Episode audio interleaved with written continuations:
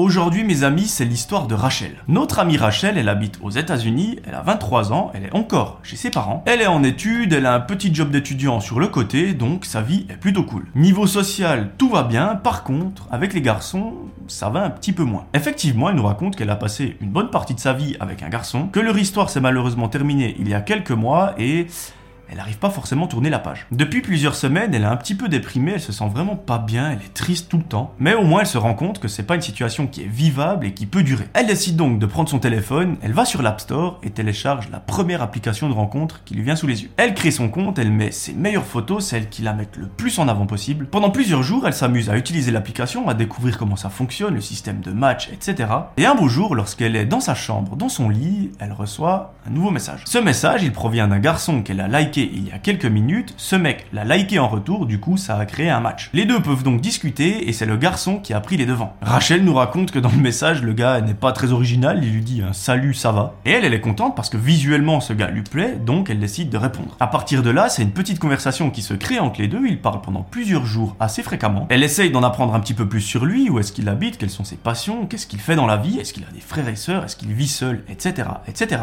Et un beau jour, les deux se mettent d'accord pour se voir. Rachel, elle a un excellent réflexe parce qu'elle a regardé tous les épisodes de True Crime sur YouTube, c'est d'organiser la première rencontre dans un lieu public. Comme ça, si le mec est chelou, s'il est mal intentionné ou je ne sais quoi, il y a des gens autour, donc elle n'est pas seule dans une forêt avec lui, ou même chez lui ou dans un hôtel ou je ne sais quoi. Donc si ça se passe mal, les gens peuvent intervenir. Quelques jours plus tard, c'est le jour J, aujourd'hui ils vont se rencontrer pour la première fois. Rachel, elle est stressée à mort, elle ne sait pas comment s'habiller, elle sait pas comment se maquiller, elle sait pas ce qu'elle doit dire, ce qu'elle doit faire, mais elle est confiante. Vers 18h, elle prend la voiture, elle se rend tout droit vers le restaurant dans lequel elle a rendez-vous, et là, elle voit le garçon qui est assis à une table tout seul. Elle s'approche de lui, elle se présente, les deux se posent à la table et commencent à discuter. Forcément, ils se connaissent déjà un petit peu vu qu'ils ont discuté pas mal de fois sur l'application, mais là, elle nous raconte qu'en vrai, c'est autre chose. On a les émotions de la personne, on a les sentiments, les ressentis, et elle nous avoue que ça n'a pas joué forcément en la faveur du gars. Effectivement, il nous raconte que sur l'application de rencontre, le gars, il a uniquement des photos, qu'il est effectivement super beau, il est super mignon, mais qu'en réalité,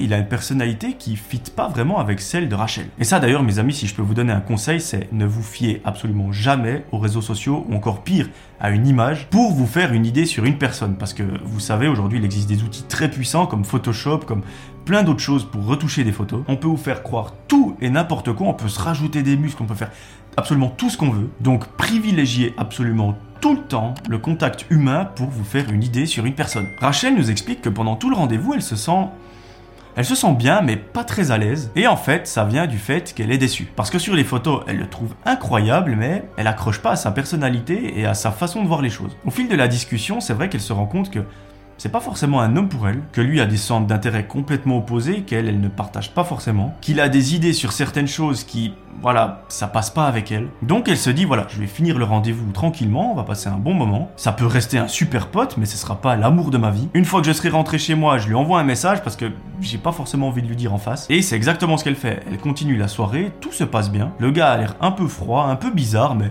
voilà, il est gentil. Et à la fin de la soirée, notre amie Rachel reprend la voiture et elle rentre chez elle. Arrivée à la maison, elle monte dans sa chambre, elle se prépare pour aller au lit, et là elle reçoit une notification de l'application de rencontre. Évidemment, c'est le garçon avec qui elle vient de passer la soirée, avec qui elle est au restaurant, et celui-ci lui dit merci beaucoup pour cette incroyable soirée, j'ai vraiment adoré. J'espère qu'on pourra se revoir très vite. Passe une belle nuit, je t'embrasse. Là, pour moi, Rachel, elle a bien agi parce qu'en fait, elle a décidé de lui dire directement ce qu'elle a ressenti. Elle ne l'a pas fait attendre pendant plusieurs jours que lui se fasse des films, etc., etc. Et elle lui dit tout simplement, écoute, merci beaucoup pour la soirée, c'était incroyable. T'es vraiment quelqu'un de super, mais je me vois mal faire ma vie avec toi. On a des idées qui sont pas forcément pareilles sur certaines choses, et moi, j'ai vraiment besoin de trouver une personne qui me comprend et qui respecte mes idées. Elle lui dit encore d'autres choses, elle lui envoie le message, et elle n'a pas de réponse. Elle se dit, bah, le gars l'a peut-être mal pris, ce que je pourrais comprendre.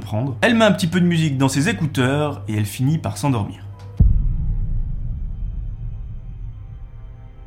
À partir de là, c'est quelques jours qui se passent sans qu'elle n'ait aucune nouvelle de ce garçon. D'ailleurs, aujourd'hui, c'est super cool, c'est la fin de l'année scolaire, c'est le début des vacances, et un groupe d'amis lui propose d'aller à une fête foraine. Rachel, elle est trop contente, elle vient de passer une année qui était super difficile à l'école, elle a juste une seule envie, c'est de se vider la tête. Elle accepte avec grand plaisir, et vers 20h, tout le monde se rejoint et ils partent vers la fête foraine. Là-bas, il y a plein d'attractions, plein de stands, il y a une ambiance de folie. Elle passe une super soirée, elle boit d'ailleurs quelques boissons, et à un certain moment, elle est tellement sur une autre planète qu'elle perd son groupe d'amis. Elle se retrouve donc toute seule au milieu de la fête foraine, elle regarde un peu à gauche à droite si elle arrive à distinguer une potentielle personne qui ressemblerait à un de ses amis. Malheureusement, elle n'y retrouve pas. Elle continue de regarder à gauche à droite, mais tout à coup, elle remarque qu'une personne est fixe au milieu de la foule qui arrête pas de bouger. Cette personne est en train de la regarder droit dans les yeux, mais là où Rachel commence un petit peu à flipper, c'est l'expression du visage. En fait, le gars n'a aucune émotion, il est très froid, et à son visage, on voit qu'il est très en colère. Il voit que Rachel croise son regard, et tout à coup, il commence à s'avancer assez rapidement vers elle. Là, dans la tête de Rachel, ça fait tilt, elle sait exactement d'où vient cette personne, et vous vous en doutez probablement, il s'agit du garçon avec qui elle a passé la soirée au restaurant. Sauf qu'elle, elle n'a pas le temps de penser à quoi que ce soit parce que ce gars s'approche de plus en plus vite, et arrivé à son niveau, il l'attrape assez violemment. Il lui dit plein de choses qu'elle ne comprend pas parce qu'elle est sur une autre planète à cause de l'alcool, et il commence à devenir très violent. Cette violence a duré quelques secondes qui lui ont paru être une éternité. À un certain moment, un groupe de personnes les remarquent, ils viennent prendre le gars, le mettre à terre. Pendant ce temps, deux autres garçons essayent de mettre en sécurité Rachel. Et là, notre amie, elle est complètement sur le cul parce qu'en fait, les personnes qui l'ont aidée, c'est le groupe d'amis avec qui elle est venue à la fête foraine et qu'elle a perdu de vue depuis gentiment une heure. Deux amis de son groupe commencent à mettre des coups au gars parce qu'il lui dit gros, tu touches plus jamais à notre pote sinon on t'éclate. Rachel, elle, elle est complètement traumatisée par ce qui vient de se passer. En plus de ça, il y a les effets de l'alcool qui aident pas du tout la chose. Pendant que l'autre est à terre en train de se prendre des coups, deux trois amis arrivent à la calmer, à lui faire reprendre ses esprits. Le mec qui l'a agressé a fini par partir dans la foule et on ne l'a plus jamais retrouvé. Et Rachel et ses potes, eux, ont écourté la soirée et sont rentrés à la maison. Le lendemain matin, notre ami explique ce qui s'est passé durant la veille à ses parents. Ceux-ci sont complètement choqués parce qu'ils ne savaient pas du tout que ça s'était passé comme ça. Eux, ils pensaient qu'elle avait bien profité avec ses potes à la fête foraine, qu'ils avaient passé une merveilleuse soirée, mais en fait, pas du tout. Et ceux-ci lui conseillent de porter plainte ou du moins d'appeler la police pour les avertir que cette personne